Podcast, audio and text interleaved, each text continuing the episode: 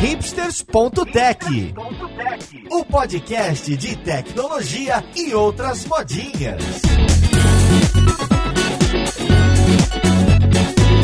Olá, caríssimo ouvinte, seja muito bem-vindo a mais um episódio do seu podcast favorito. Meu nome é Paulo Silveira, esse aqui é o hipsters.tech e hoje a gente vai falar de uma das grandes batalhas que ocorrem na interwebs no mundo de devs, que é entre as plataformas de desenvolvimento híbrido mobile ou desenvolvimento não nativo. Pois é, a gente vai falar mais especificamente de Flutter e React Native, entender as vantagens e desvantagens de cada um, entender o que, que as pessoas que trabalham com essas tecnologias amam e o que, que elas também odeiam. Então vamos lá, podcast, ver que treta que isso aqui vai gerar.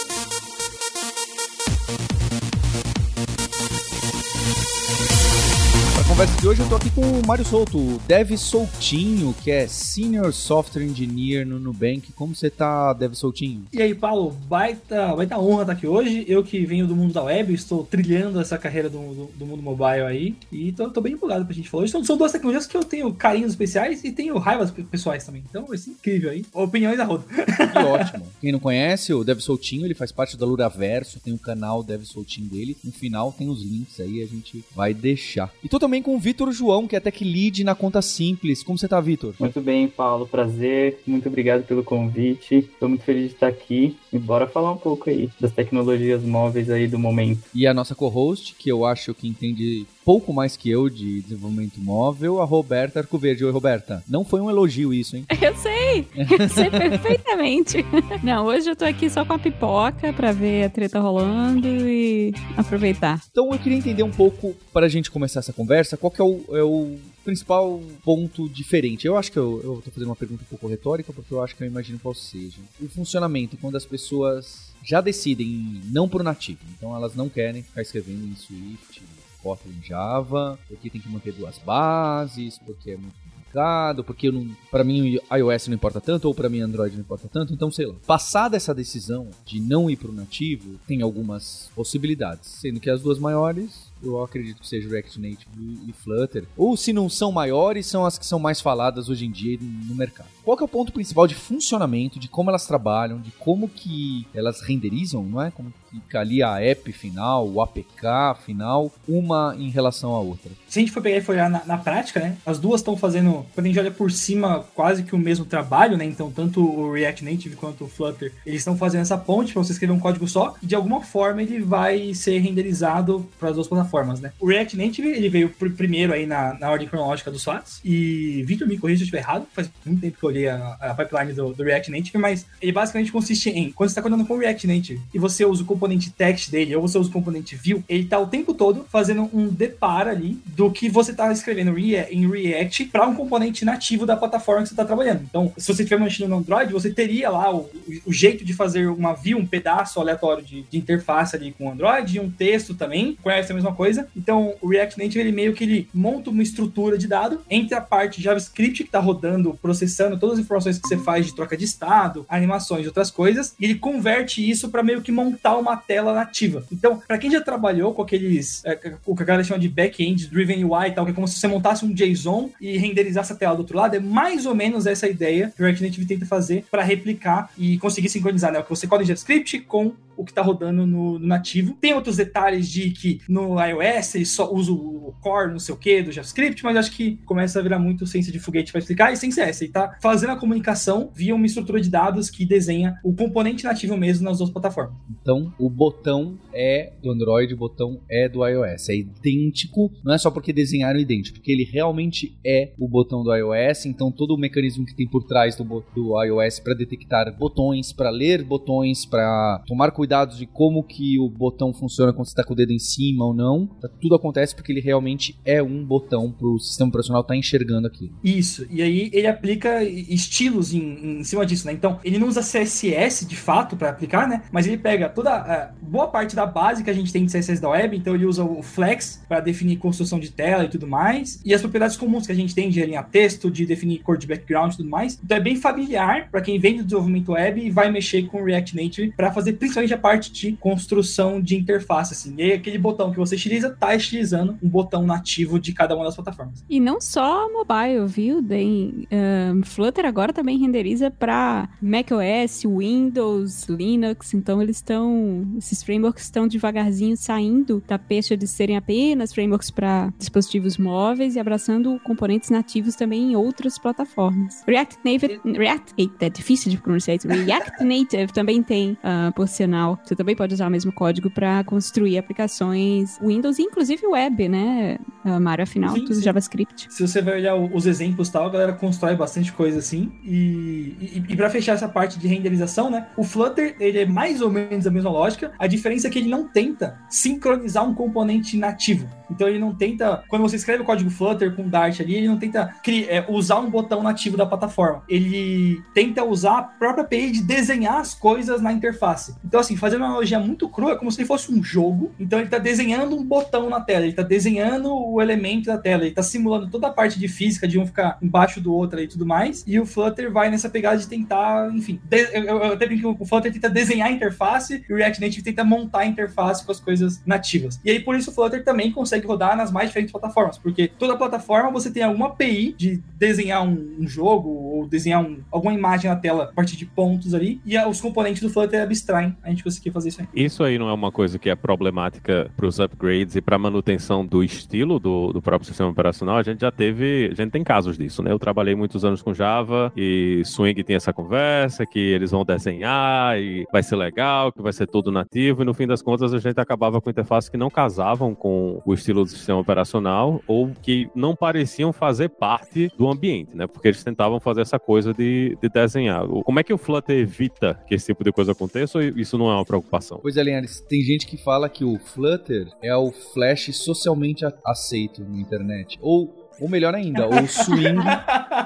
o swing socialmente aceito, né? Porque todo mundo, a gente jogou, né? pro lado, o flash, etc, o swing, por vários motivos, não, acho que não só esse, até porque acho que tinha a questão do proprietário, uma plataforma web, né? Tinha essa questão forte. Mas realmente, esses são problemas que me parece que quando alguém descreve aí o Flutter, pode vir a acontecer. É, falando, falando pelo meu CPF e opiniões da, da vida, assim, né? O, o, o Flutter, na prática, a, a, plataforma dele, ele tenta prover as estruturas para você não ter que se preocupar com isso. Então, ele tem o, os, os estilos do Cupertino, né? Que seriam os estilos específicos das coisas do iOS. Se você quiser ter uma interface extremamente igual ao formato do iOS, tal como ele provê os estilos baseado no Material Design. Então, se o Material Design tem algum update, a galera vai lá e atualiza essa lib core que ele tem do Material Design, e você trabalha em cima disso. Se tem algum update do iOS, eles também atualizam a parte do, dos estilos do Cupertino. Então, o próprio framework já te dá a, essas coisas mais padrão, de lista. Para quem tem um iPhone, por exemplo, aquela lista que, que renderiza no WhatsApp, que é diferente dos contatos né, do Android e do iOS, você consegue montar tranquilo. Tem por padrão todos os componentes que tem lá nativos do iOS para você fazer com Flutter, usando a, a estrutura dele de desenho aí e tudo mais. E também o Flutter dá a possibilidade de você pegar o cru disso e montar a sua própria interface em, em cima disso, né? Que é o que boa parte das empresas que eu conheço que estão usando Flutter estão fazendo. A, a, galera conversa com os designers, alinha qual que é o, o, comportamento esperado de navegação e tudo mais, tenta sincronizar bem entre as duas plataformas e cria uma linguagem de design em cima dessas bases ali. E aí acaba acontecendo meio isso, né? Cada aplicação acaba saindo bem diferente do que seria o, o, o caso mais comum de você criar uma app crua o mais próximo possível das coisas da plataforma, assim. Você reinventa o design. E como é a acessibilidade dessas coisas, né? Uma das grandes reclamações que o pessoal sempre tem para esse tipo de ferramenta é que elas ou elas não trazem, esquecem ou não respeitam, né? Principalmente para iOS a gente tem um investimento pesado no, no ambiente nativo para ter muita coisa de acessibilidade, para o leitor de tela, para tudo isso. O Flutter ele tá mantendo o suporte dessas coisas? Na parte de aplicativo, eu sei que do começo até hoje eles foram começando a dar suporte para bastante coisa assim, porque tipo, como a plataforma acaba no mobile, eu, eu não manjo tanto dos detalhes do iOS, mas no Android eles conseguem fazer vários vários bytes, então de tamanho de fonte, vários outros recursos de de acessibilidade, tentar montar alguma coisa que o leitor de tela vai conseguir interagir bem. Eu lembro que na época que eu trabalhei com React Native era super padrão assim. Do Flutter hoje eu não tenho um, um contato tão, tão aprofundado para poder falar com, com, profundidade aqui da parte de, de, acessibilidade, mas eu sei que eles estão evoluindo e eu sei que pro Flutter Web aí a parada começa a ficar mais, mais, mais tensa assim, né? Que eu vejo cada vez mais a galera vem falando do, do, do Flutter Web, mas na prática hoje o projeto tá meio que embrionário nessa questão assim. Tem até algumas propostas de para virar próprio padrão da web, assim, para tipo, a própria app poder passar como seria a árvore de acessibilidade para poder funcionar com os leitores de tela e tal, mas na web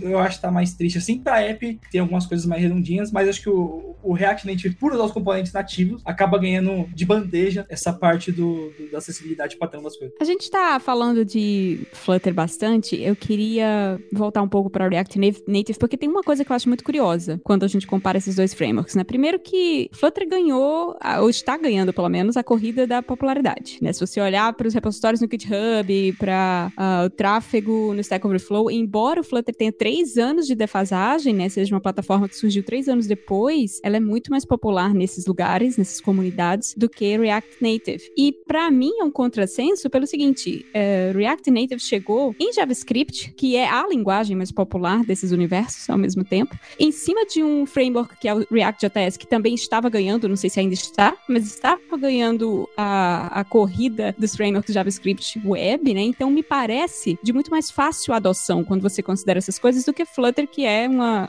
uma plataforma que roda em cima de Dart, que é uma linguagem que ninguém usa para nada a não ser Flutter, né? Que eu saiba. É quase que uma linguagem de domínio específico para Flutter. Queria até agradecer, por sinal, essas informações que eu peguei do João Paulo, que é o tech da minha esposa lá no Zap Mais, porque eu não desenvolvo mobile, né? Eles que desenvolvem me, me deixaram por dentro para poder não pagar tanto mico. Mas a minha pergunta é, por que que React Native está perdendo então para Flutter, dado que ele tem essas duas vantagens ou que parecem ser vantagens que são a linguagem, que é uma linguagem mais popular, e o fato de ter começado um pouco antes. Mas Roberto, acho que se, quando você coloca perdendo é perdendo o hype, né? Porque em quantidade total ainda React Native deve ser bem maior. E mesmo que você use o, os números do Stack Overflow, os números do Stack Overflow devem ser um pouco confusos porque muita coisa que seria do React Native deve cair em, em React. Entende o que eu quero é, dizer? Entendo, mas eu agrupo. Eu, eu sempre Ah, quando eu faço eu agrupo, eu faço a, a uso a ferramentazinha de tendências. Claro que eu tô, quando eu falo perdendo, eu tô falando do ponto de vista de tendência mesmo, de crescimento. Isso, é, porque eu acho que ainda é o React Native espaço.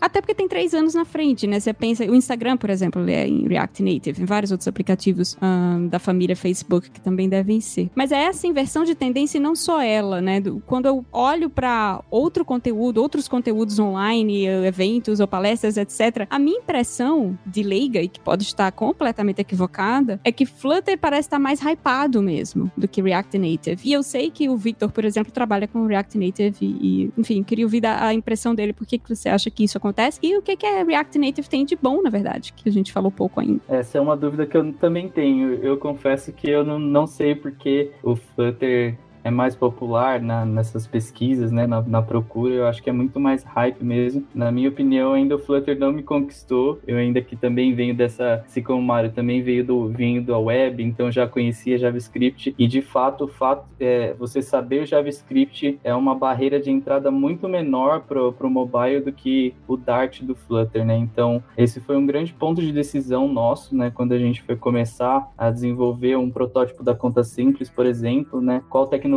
a gente vai usar? A gente vai usar um Flutter que já na época já já estava em questão e a gente optou pelo mercado mesmo, né? Era muito mais fácil você contratar pessoas que, que têm esse background de JavaScript do que uma pessoa com, com, com um background de Dart e Flutter, né? E a gente viu que foi assertivo isso, né? Tanto que com, no começo da empresa a gente precisou muitas vezes pedir ajuda de alguém que, que não tinha conhecimento mobile, pedir ajuda no, no- ali no, no aplicativo e foi super positivo. E acho que é isso. E, e o Flutter, assim, acho que se diz muito performático, né?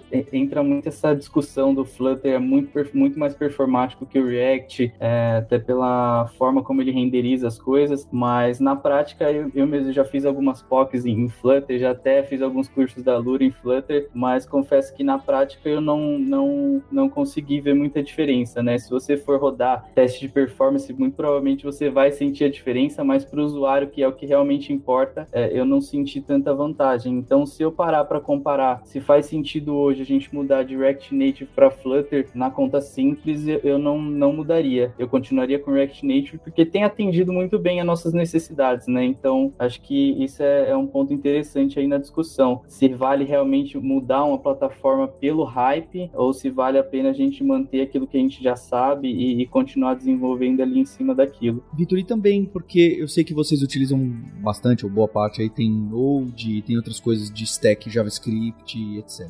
Eu imagino que isso tenha sido lá atrás, tem um poder de decisão para falar, poxa, vamos usar já o que a gente já conhece, porque o time já conhece um pouco e etc. Ok, mas hoje em dia isso ainda é também uma vantagem? Você enxerga isso como uma vantagem para quem está em React Native e usa Node e usa mesmo React no front, etc. Isso traz bastante? Como eu disse, eu acho que é vantajoso principalmente por essa troca de front-end, como a gente tem todo esse contexto React, tanto para web e React Native para o mobile. Eu acho que facilita bastante. Dificilmente a gente tem full stacks mesmo na, na empresa que acabam fazendo essa migração entre back-end e front-end, mas confesso que no começo, enquanto a gente estava com uma equipe mais enxuta, facilitou bastante. Então, o fato da gente ter escolhido toda essa stack de JavaScript facilitou a gente conseguir fazer mais coisas do que se a gente tivesse stacks completamente diferentes ali entre front e back. Então, acho que foi muito bom nesse momento inicial, mas não vejo isso como é, uma vantagem a longo prazo, né? Porque agora a gente já está com outras necessidades, né? A tendência do back-end de sair do Node, de procurar algumas outras soluções também está grande. Então, foi mais nesse momento inicial de empresa e não tanto a longo prazo. Esse ponto que você trouxe, né, de, de analisar o, o momento atual, não acho que não só da empresa, mas do, do, produto, de quantas pessoas têm trabalhando e tal, é uma coisa super importante de tomar, né? Porque, por exemplo, um dos principais motivos que eu conheço de boa parte da galera, de empresas que trocaram de, de React Native, que tinham React Native ou que tinham Native foram pro Flutter, nesse fluxo assim, né, de sair do Native React Native para pro Flutter mesmo. Em boa parte foi a questão da experiência de desenvolvimento, né? Porque para quem já mexeu com Nativo sabe que às vezes é meio triste. Você tá mexendo no Android, aí você espera 3 minutos para fazer o build, aí você vê se mudou alguma coisa. Então, a experiência no geral de desenvolver nativo, ela é meio, meio, meio,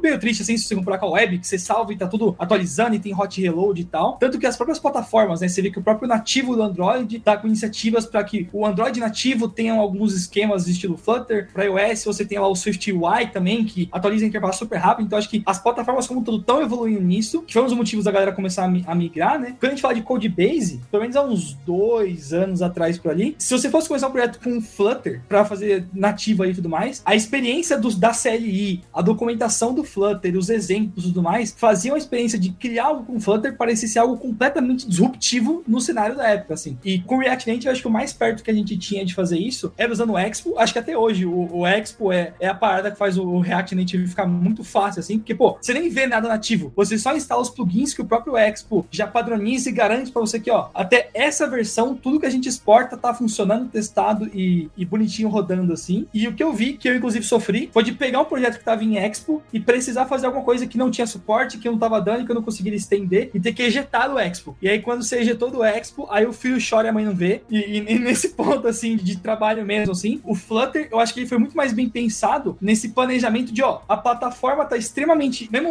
na versão 1 ali, ela já tava muito estável, tanto que o React Native nem saiu a versão 1 stable release pra valer assim, né? Ele tá na 0.69, 0.7 uma coisa, não sei o, o, o, real agora. Mas a gente saiu já pensando que, ó, as pessoas vão querer construir aplicativos com isso e as pessoas vão querer integrar com a codebase que elas têm hoje de Android e iOS, que é um ponto que eu acho que muita gente esquece, né? Você não pode só pegar uma tecnologia nova e jogar tudo fora. Quão fácil é de você integrar tudo que você tinha antes tal, e a estrutura de, de, de, fazer as pontes de comunicação do Flutter ali. Pelo que eu mexi, eu que não, não manjo tanto de nativo assim, de, de olhar e tal, eu achei que foi bem tranquilo, deu pra conseguir mexer, enfim, e, e dá pra ver tanto projetos pessoais quanto projetos do dia a dia, ver coisas funcionando com qualidade e bonitinho assim. Não que com React Native não dê, mas acho que a dificuldade acaba sendo bem maior por conta de como que a plataforma se posicionou em relação a isso. Assim. É, eu, eu acho que mudou bastante. Acho que as duas linguagens nos últimos dois anos tiveram bastante evolução, assim. O próprio, como você citou, o Expo há dois anos atrás era muito ruim e hoje acho que ele deu um salto de bem grande ali, né? Ele traz várias facilidades para o desenvolvimento ali híbrido que é, que é muito bom, né? A gente, por exemplo, a gente ainda usa o Expo porque ele tem servido muito bem a gente. Né? A gente teve alguns problemas, mas a gente conseguiu contornar, então a gente não, não, ainda não ejetou o Expo. Mas, por exemplo, a facilidade do build que você tem, a facilidade que você tem para testar no dia a dia, né? Sem precisar estar tá com um cabinho conectado ali, ou você conseguir testar, até pedir para quem não tem é, Mac, para você conseguir buildar as coisas para Mac. Então, tem várias barreiras que o Expo quebra ali do desenvolvimento que facilitam, né? Então, React Native com o Expo acaba tendo um boost aí, digamos assim. E o Flutter, assim, ele realmente desde o começo já foi bem, já trouxe uma pegada bem mais, nossa, eu, eu consigo sair fazendo, assim, a documentação sempre foi muito boa, é, mas eu, eu pessoalmente ainda acho que tem coisas a amadurecer, né? Eu, eu já peguei alguns projetos em Flutter para fazer e, e, acho que, que alguns plugins ainda tem coisas a melhorar e acho que ainda vai crescer bastante a, a comunidade de Flutter, né? Então a galera tá nesse hype e acho que tem tudo para se tornar uma grande linguagem mesmo, né? Talvez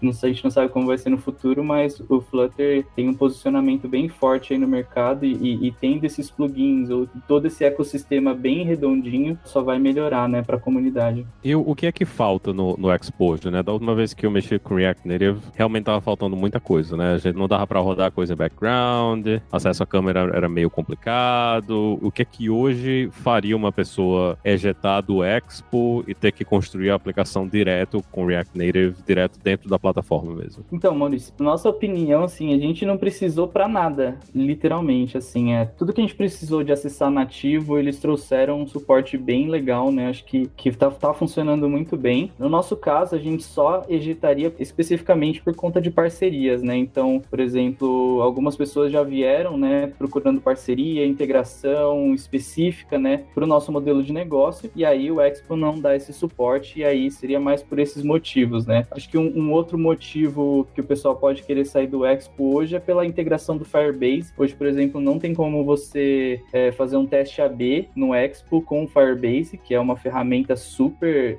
é, fácil de você usar, né? Acho que é bem difundida aí essa ferramenta. Então, acho que na minha visão seriam mais esses dois motivos, né? Talvez alguma ferramenta, um Firebase da vida que você precisa fazer alguma integração para o seu produto, ou alguma questão de negócios mesmo, algum SDK específico de um parceiro que você precisa conectar. Mas em questão de funcionalidades, de APIs ali do nativo, você acessar alguma funcionalidade do nativo, ele, eles têm, têm sido bem completos ali. E é legal que eles têm aquele Apple demo do, deles, né? Que tem quase todos os, todos os códigos que você pode querer fazer estão mais ou menos aqui, assim. Aí tem um de câmera, tem um de geolocalização, tem um de cada uma das paradinhas assim, super pronto. Você só pega, olha o exemplo e adapta pro cenário que você quer. Assim, esse ponto eu acho bem, bem da hora também. Sim, é bem interessante. A documentação, acho que do Expo, é, por ser, ser uma empresa mesmo, né, dando esse suporte ali para esse ambiente React Native, eles acabam fazendo um pouco dessa documentação que o Google faz, né? Então eles trazem tudo ali num lugar só, várias documentações, eles agregam meio que o melhor que o mercado pode oferecer, né? Nem todas as bibliotecas são deles, eles acabam pegando da comunidade e adicionando nessa nesse SDK deles, né, nesse framework e deixando bem completa para o desenvolvimento ali do React Native. Então isso é bem legal. E tem alguma coisa relacionada para o Flutter para isso ou ainda é uma coisa exclusivamente do Google? Tem alguma outra empresa? Tem um ambiente de controle, né, que está indo além do Google? O Google continua sendo o principal no, no Flutter hoje? Então, aliás, hoje acho que do a, a, a própria comunidade está produzindo muito conteúdo assim, mas eu não conheço alguma outra empresa que está fazendo um papel tipo que o pessoal do, do Expo faz, assim, sabe? O próprio Google tem o roadmap do, do, do, Flutter lá, né? Tem um, tem um time do Google dedicado a só ir tocando Flutter e, e fazendo as paradas. O ritmo de lançamento deles é, tem uma cadência muito boa, assim, você vê que várias coisas do roadmap lá eles vão lançando super rápido e tal. E eu acho bizarro, eu, eu nunca vi alguma empresa investir tanto em documentação, tal como o Google investe, assim. Eu até tava brincando no, no backstage aqui, o Google deve jogar caminhões de dinheiro para fazer, porque, cara, todos os vídeos do Flutter de documentação tem umas animações muito legais, tem uma produção visual incrível, e uma galera falando assim, e, ah, agora você vai fazer desse jeito simples aqui, eles dão variações, tá? Então, eu acho bem bacana de ver que, sei lá, eu não lembro de algum outro projeto que eu usei que a documentação nativa tinha exemplo em vídeo, tinha exemplo de código para você rodar ali no navegador, né, com o porte do Flutter Web, e já tinha embaixo dentro de código e outros casos que você pode usar assim. Então, essa parte de, principalmente de montar UI, tá bem contemplada assim. E aí, na hora de resolver as coisas, é mais de procurando pacotes da comunidade e tal. Putz, pacote pra mexer com câmera, pacote para mexer com, com tal coisa e tal. Que não tem o mesmo tempo de, de maturidade da galera que já mexeu com React Native, mas boa parte dos pacotes principais que tem, você consegue procurando no, no GitHub ali, achar e conseguir usar e acompanhar as issues que todo projeto tem, segue E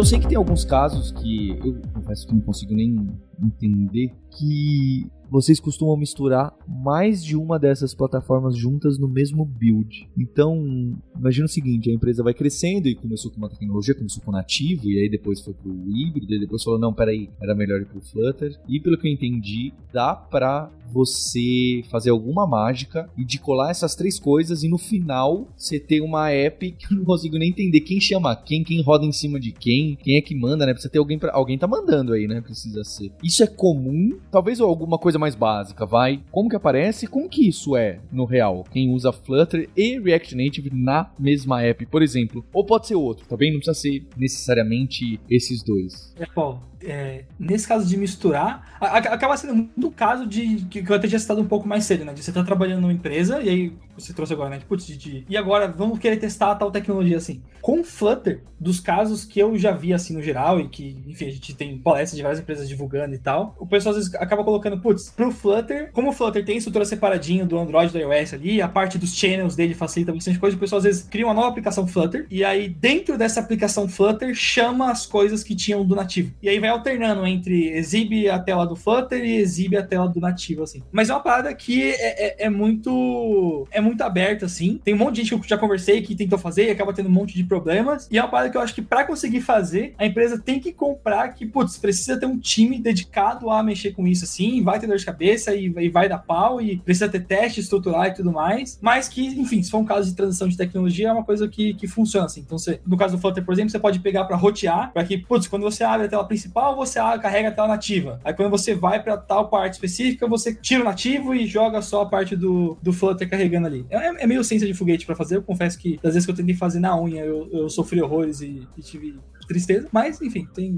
Onde tô trabalhando roda, ele tá funcionando ventinho. E, mas dá pra fazer assim. E com, com o React Native também dá, assim. E aí vai dessas diferentes propostas. Tipo, com o React Native no final, ele vai acabar gerando um, um pacote lá pra você, da, do seu aplicativo. Você pode pegar esse pacote, importar sua, na sua aplicação nativa no iOS, no, no, no, Java ali, conseguir puxar. É muito mais decidir, putz, qual o cenário que eu tô? Se eu tô no, no Expo, provavelmente você não vai conseguir. Você tem que ejetar pra conseguir ter acesso ao código nativo ali. E aí você conseguir trabalhar em cima tentando fazer essa fusão assim. Mas eu particularmente não sei alguma documentação especificamente, ó, esse é o caminho das pedras para você fazer essa tecnologia, muito de exploração assim e olhando o build que gera e tal. Existe ainda hoje algum fator motivador que diga, olha, na verdade você não tem que usar nenhum nem outro, você tem que fazer esse aplicativo nativo? Tipo, existe alguma categoria de aplicação que não dá para usar nem Flutter nem React? Ou hoje em dia ninguém deveria mais estar construindo nativo e deveria já ter todo mundo pulado nesse barco para conseguir sempre desenvolver para todas as plataformas? É, Eu acho que você trouxe um ponto muito bom, que provavelmente vai ser o que vai gerar discussões quando esse podcast sair assim. É muito difícil bater o martelo hoje e falar, putz, ó, isso aqui dá, isso aqui não dá. Porque a gente pode pegar, por exemplo, o caso do, do Airbnb, né? O Airbnb acho que foi um dos grandes players que pivotou do React Native.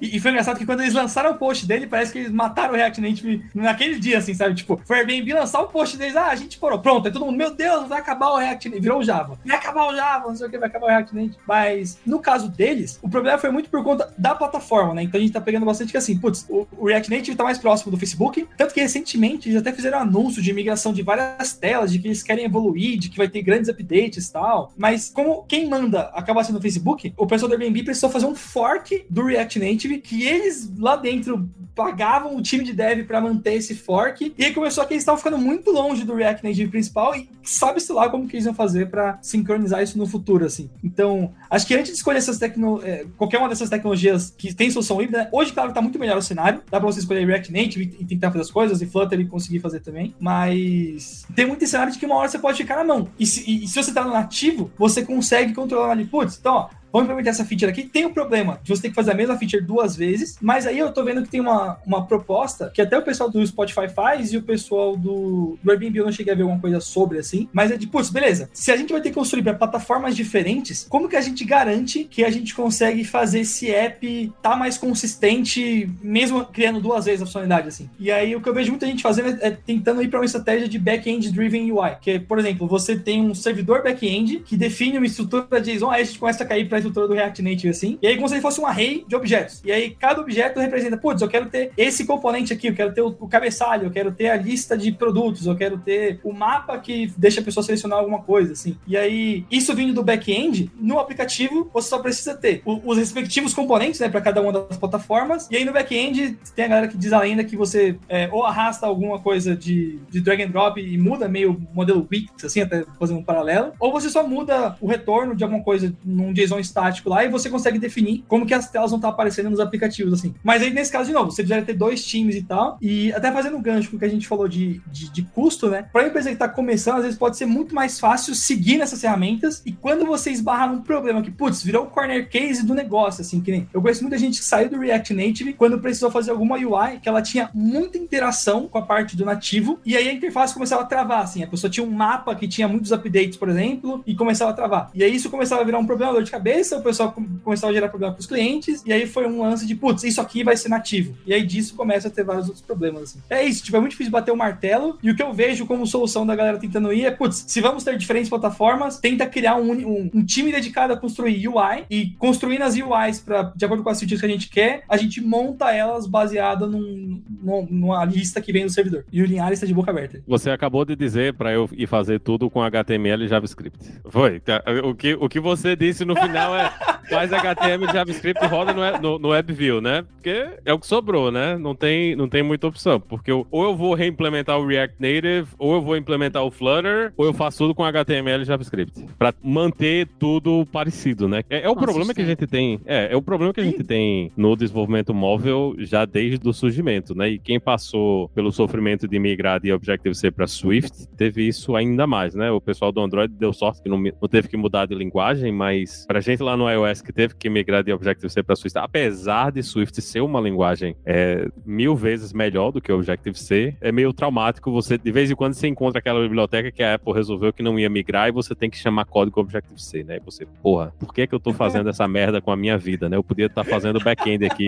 em vez de estar tá brigando com essa biblioteca do iOS. Mas, para nesse caso, né, para uma empresa pequena ou para um pessoal que está fazendo somente aplicação, para uma aplicação móvel para um serviço que eles têm lá, então não vale a pena tentar inventar a sua própria tecnologia. O foco teria que ser, então, ir atrás de usar uma dessas plataformas por causa da consistência mesmo? Ou vocês acham que tem espaço ainda para, nesses casos de coisas menores assim, ir no, no caminho do nativo? Na minha opinião, eu acho que não, não faz sentido mesmo a gente começar numa abordagem nativa, né? É, ainda mais com o mercado cada vez mais urgente, né? Você precisa de uma plataforma para ontem, então encontrar desenvolvedores nativos hoje já é mais difícil e você construir duas aplicações, né? Uma aplicação muitas vezes já é difícil, você construir duas para testar uma ideia é, acaba ficando, às vezes você perde o tempo, né? Então é, é muito difícil você começar com nativo mesmo, né?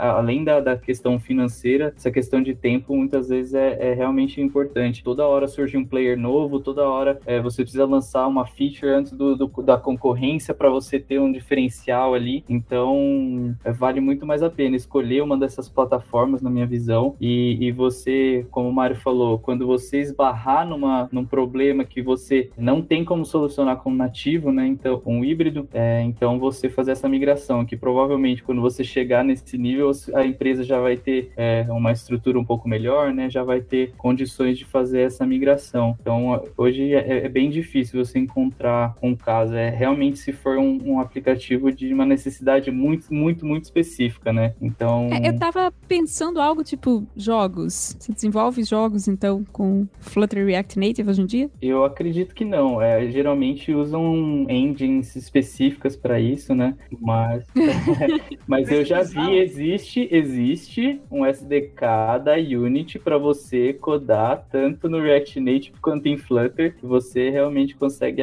juntar o seu joguinho ali no seu aplicativo. Então, é capaz que, é, que funcione, mas não é o que ela se propõe a fazer, né? Apesar de funcionar. O, o Flutter, inclusive, o próprio Google, no, nos Google I.O. da vida e tal, ele sempre mostra alguém fazendo um jogo, porque no final das contas eles estão fazendo um jogo, né? Eles estão pintando no canvas da plataforma ali e, e, fazendo acontecer e tal. Mas atenção do que o Linhares trouxe, né? Eu acho que a reflexão maior que a gente tem que ter é, putz, você tá uma empresa pequena, se você tem duas pessoas desenvolvendo, meu, vai no que essas pessoas sabem e qual stack é mais fácil começar. Se você sabe JavaScript, vai de Node no back-end, React Native e coda. Porque no final do dia, quando o usuário for apertar o botão, ele tá pouco sem chance se o botão é Flutter ou se o botão é React Native. Ele quer que funcione. E aí, quando você começa a tomar uma escala maior e tudo mais, começa a ter problemas, putz, talvez por algum motivo o Flutter faça mais sentido, porque, sei lá, você viu alguma funcionalidade específica, ou no começo o time tinha um pouco mais de facilidade com o Flutter. Então, aí você começou com o Flutter e vai seguindo, assim. Porque eu acho que a tendência pro futuro, é o meu chute, eu acho que, putz, dizer que o nativo vai morrer é muito forte, mas é que cada vez mais as empresas vão olhar, putz, como que eu faço para escalar o desenvolvimento de interface? Porque eu trabalho com front-end há oito anos. Todas as empresas que eu trabalhei, como que a gente faz para escalar o front-end? Porque, putz, do mesmo jeito que se você for pessoa de front-end e você entendeu o protocolo HTTP, se o back-end for bem documentado, você consegue fazer alguma alteração, fazer alguma modificação, mexer no BFF ali e tudo mais, você consegue, como front-end, pegar um pouco do T ali, putz, dar alguma manutenção e conseguir otimizar algum retorno, fazer algum ajuste. É interessante que o pessoal do back-end também consiga ter algum tipo de, de, de, de interação, por exemplo. Eu, eu, vejo cada vez isso mais acontecendo assim. Não criando a CTL especificamente, mas talvez, se você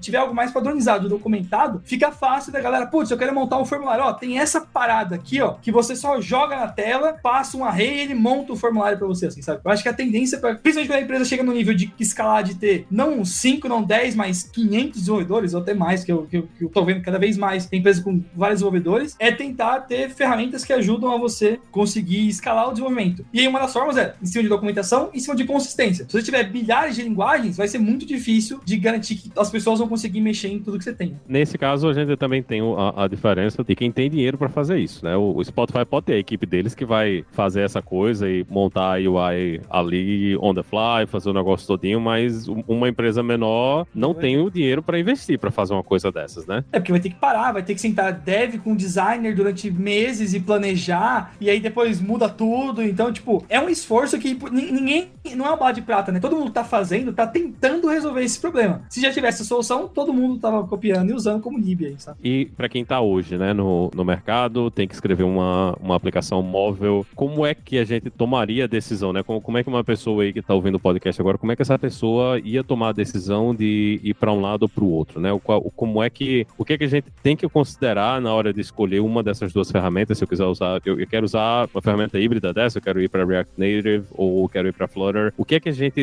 deve considerar, né, na hora de fazer a opção para um lado ou pelo outro? Essa é uma coisa que eu venho pensando muito, tipo, até em, às vezes quando eu dou consultoria assim, assim e tal. Então acho que o primeiro passo é que tipo de app que você quer fazer? É uma app que ela vai usar Bluetooth, é uma app que ela vai usar câmera, é uma app que ela vai usar NFC. Então você primeiro você levanta o que, que você quer usar de recurso, porque fazer desenhar uma tela que mostra dado, todo, qualquer ferramenta, se você botar a Apache Cordova, você consegue fazer renderizar. Você, HTML, CSS renderiza coisa na tela. E aí, uma vez que você define o que, que você precisa de extra da plataforma, câmera, Bluetooth e tudo mais, senta e analisa. Putz, meu time sabe o quê? Meu time sabe mais JavaScript, meu time sabe mais trabalhar mais com linguagem tipada e tudo mais. Porque, putz, você trabalha com linguagem tipada, aí você fala, ah, mas o React Native tem o TypeScript. Mas, mas, existe uma grande diferença entre trabalhar com Java e trabalhar com TypeScript. Porque você vai precisar fazer setup, você vai precisar conhecer a ferramenta. Eu até bem que o JavaScript tem o mal, acho que o Paulo fala isso, de é muito bizarro como todo dev JavaScript tem que manjar muito da plataforma. Então, sempre a pessoa manja um pouco de Babel, de Webpack, de não sei o quê, que às vezes no Flutter você só vai sentar e usar. Então, acho que esse, esse é um detalhe diferente, né? O Expo traz um pouco disso, mas é importante considerar a facilidade para começar o que você está fazendo. Então, a base do seu time de conhecimento, o que, que você precisa para fazer pro, no, no, app ali. E aí, com essas duas coisas em mente, aí você vê, putz, a gente achou, é, achou mais libs no, no Flutter, mais fácil de usar, bonitinhas, redondinhas, estáveis, que vão solucionar o problema de usar câmera, usar Bluetooth. Começa a montar a sua POC e vai em cima disso, assim. Porque nenhum software que a gente constrói a primeira versão dele vai ser o software final para sempre. Talvez durante dois anos ele vai virar um legado, e aí se a empresa der dinheiro, você vai e começa a organizar a casa e estabelece uma linha de comunicação de design e começa a estruturar componentes, usar e tudo mais. Mas não, acho que não, não tem como escolher perfeito no primeiro dia e nem acertar desde o começo, assim. Você pode fazer a decisão que vai te custar menos tempo no longo prazo. Eu posso dizer que eu sou um pouco enviesado. Eu, eu achei. Eu recentemente fiz fiz um Hello World aí, tenho feito uma POC em, em React Native em Flutter e realmente, para mim, hoje, o Expo, ele traz uma facilidade muito grande, né? Então, você conseguiria fazer algo muito mais fácil, muito mais rápido, com um suporte ali bem legal. Em relação ao Flutter, ainda acho que é uma ferramenta que ainda precisa se amadurecer, né? Então, se eu fosse começar hoje uma, uma ferramenta, começar um aplicativo do zero, sem dúvidas, começaria no React Native com o Expo. E, e acho que como experiência profissional, é, é difícil você ver ter uma empresa que não tenha um JavaScript ali no meio hoje, né? Então, acho que o JavaScript ainda, o, o, o React Native acaba sendo a maior linguagem aí atualmente, mas acho que no futuro, o Flutter tomando conta um pouco da web, acho que o caminho do Flutter realmente para conquistar o mercado é, é, conquistar a web mesmo, né? É. Então, o Flutter tendo esse suporte web legal, é, é uma ferramenta que no futuro vai ser bem poderosa mesmo e vai ser bem valioso você ter esse conhecimento, né? Então, como desenvolvedores, a gente tem que saber um pouco de tudo, né? Invariavelmente, mas para mim, hoje, começando o aplicativo, acho que o mais fácil, que mais tem é, o suporte da comunidade, mais tem facilidades ali para você começar do zero e sair, ter um resultado e testar, eu acho que é, que é o React Native mesmo. O quanto usar Dart é uma barreira para quem está trabalhando com Flora? Como é que é o aprendizado da linguagem? Com o que é que ela aparece? Quem é que vai ter mais facilidade de aprender Dart hoje? Eu acho engraçado que na própria documentação do Flutter, o próprio Google ele tem um guia que eu acho muito bom, que você vai lá, ele fala assim, ó, se você é um desenvolvedor web, se você é um desenvolvedor... tipo, ele tem um, uma intro diferente se você é cada tipo de dev, assim. E aí ele traz exemplos em cima do que você está acostumado. Então, por exemplo, o que faz a, a lista com scroll performática do React Native é assim no Flutter. Se você veio da web, ó, o, ponto map que você fazia no React e o do Angular que era assim, aqui é desse jeito. Então, eu achei que assim, eles tentam padronizar muito a barreira de entrada assim, mas a minha visão do Dart, se a pessoa mexeu com Java, então, então só trabalhou com uma linguagem baseada em C, que é fortemente tipada, ela vai conseguir mexer de boa assim. E se a pessoa mexeu com JavaScript, ele também não tá tão distante, porque quando o Dart surgiu, a ideia dele era ser um substituto do JavaScript para web, né? Então, boa parte da estrutura de sintaxe, de montar assim, se você mexeu com TypeScript TypeScript ele parece muito TypeScript assim. Tem as diferenças que lá não é promise, é future. Então tem alguns detalhes assim mais específicos e que, putz, na hora que você recebe um dado da API, não é só que nem JavaScript que você vai, Deus no comando ali, acesso da ponto no, no objeto e se não tiver undefined, você precisa fazer os, os DTOs e, e, fazer as conversões ali do dado e tal. Mas acho que pegando essa parte, o resto é, é totalmente função e classe e 90% das vezes vai estar, pelo menos nos que eu vejo assim, criando mais função e trabalhando, enfim, aí eu, eu, vai do viés de cada um, mas função pura, separa os seus módulozinhos, cria os seus conversores, pega o dado. E no caso do Flutter tem o, o formatinho lá, o tal do padrãozinho block, né? Que o pessoal usa bastante para conseguir lidar com o estado e tal. Mas na prática acho que não, não, não, foge muito disso, assim. Então, esses são meus, meus chutes. E lembrando, tem documentação a rodo lá no, no, na própria página do Flutter. Vale sentar e escolher um tutorial. É uma grande diferença aí no, no código do Dart pro Flutter aí que eu vejo é a questão de que tudo é como tudo é widget, né? Para você desenhar ali na tela. Então, acho que quem vem do JavaScript acaba estranhando, né? Quem vem do React e olha ali aquele código que é para você fazer um padding, dar um espaçamento entre as coisas, tem um componente que faz isso. Você quer pintar um negócio de, alguma outra cor, você tem que usar um widget lá para fazer isso. E aí, se você acaba não tomando esse cuidado de componentizar bem, né? De, de separar bem os arquivos, o código acaba ficando bem poluído visualmente, né? Acho que assim, uma das maiores dificuldades para mim de Flutter foi isso. Você ter muito código ali e você não, não conseguir separar separar visualmente as coisas. Então no React Native você tem umas soluções bem interessantes, né? Então você pode separar o estilo do código, separa as funções, você consegue ter ali o, as, os comportamentos bem segregados. Já no Flutter, a questão de estilo fica tudo muito concentrado, né? Você pode deixar componentes com responsabilidades bem específicas, e isso ajuda bastante no Flutter, mas invariavelmente você vai ter é, muitos widgets, muita hierarquia, muita coisa ali. Então, quanto quanto mais complexa a tela, mais difícil acho que fica de ler o código. Então, acho que para mim isso foi uma barreira no Flutter, que eu senti bastante dificuldade. A, a forma como você declara o estilo e você não ter muito para onde correr é, nessa questão de separar as responsabilidades da, do que tem que ser desenhado, do estilo, da cor que tem que ser colocada ali. Então... É, eu tenho até uma brincadeira em cima disso, né? Que quando eu vejo código Flutter hoje, parece a primeira vez que eu vi um código React, que era quando a gente usava React.createClass ao invés de ter a DSL do, do JSX, assim e tal. Que é igualzinho, é igualzinho. Você declara o componente e vai alinhando tudo assim. Enfim, eu, eu, não sei, eu acho que, enfim, pelo menos do que eu vejo no roadmap, não tem um plano de ter algo tipo HTML para você fazer os componentes assim. Mas assim, depois de um. O primeiro dia foi chocante, a primeira semana eu fiquei meio assim, mas conforme você vai mexendo, acho que invariavelmente uma hora vai, vai naturalizando assim. Tal como quem mexe com ativo acha super fácil é, fazer as composições lá com, com Kotlin e, e tudo mais, assim, sabe? Que é muito uma questão de, de acostumar, mas vindo da web eu reconheço que próximo da estrutura de tag ali é muito mais legível. E só fica um comentário: quem ainda programa nativo JavaScript, só JavaScript sem TypeScript é, é maluco. Não tem como programar sem, sem tipagem. É, é impossível. Eu... Ah, cara, vamos, vamos fazer um outro podcast aí, Paulo. JavaScript puro versus TypeScript. Eu sou advogado do JavaScript puro aqui. Eita! Esse aí que é só tretar, viu? Zoeira à parte, mas. Assim, eu acho que falar que não dá é muito forte, dá. Vai chegar uma hora que talvez se sofra. Mas enfim, acho que dá, dá, dá pra organizar de um jeitinho que fica bacana ali.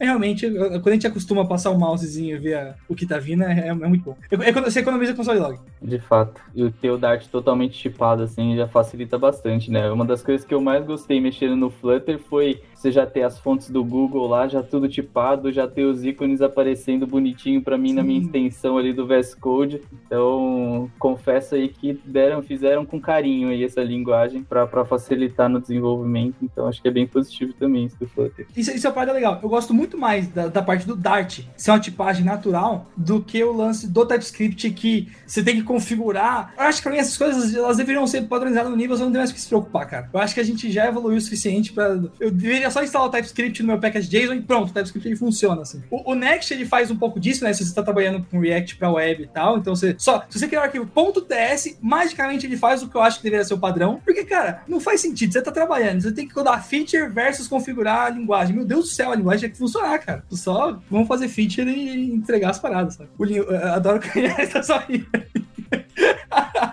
Ai, ai. Larguei essa vida, felizmente. Não, não, não mexo mais com desenvolvimento móvel, então eu sou. A, a única coisa que eu posso fazer é rir do sofrimento de vocês. Bem, a gente tentou ao máximo não ofender ninguém, mas é óbvio que a internet fica ofendida. Mas é brincadeira, acho que são duas tecnologias que convivem e tem o hype, tem o Google Trends, tem o report do Stack Overflow e, e fica aí também para ouvir você, o que, que você está usando tecnologia nos dispositivos móveis, tem gente no PWA, tem gente no nativo Java, tem gente no Objective-C, então tem muita coisa aí e queria ouvir onde que você tá, ou você pode ficar bravo que a gente esqueceu de falar essa grande vantagem de uma das duas tecnologias. Acontece, a gente gosta dessa, dessa conversa. Então eu queria agradecer Dev Soltinho, tem o canal dele aí do youtube.com barra Soltinho. Também deixar os links aqui, Vitor, viu? É, inclusive para vocês que estão sempre contratando, vamos deixar aí. É, agradecer o Linhares e a Roberta, e especialmente a você, ouvinte, pelo download, pela audiência, por compartilhar essa treta na internet, no seu LinkedIn, e dar sua opinião e falar que a gente estava errado por causa disso, disso e disso. Sempre gera um buzz muito legal. Então a gente tem um compromisso na próxima terça-feira. Hipsters, abraços. Tchau.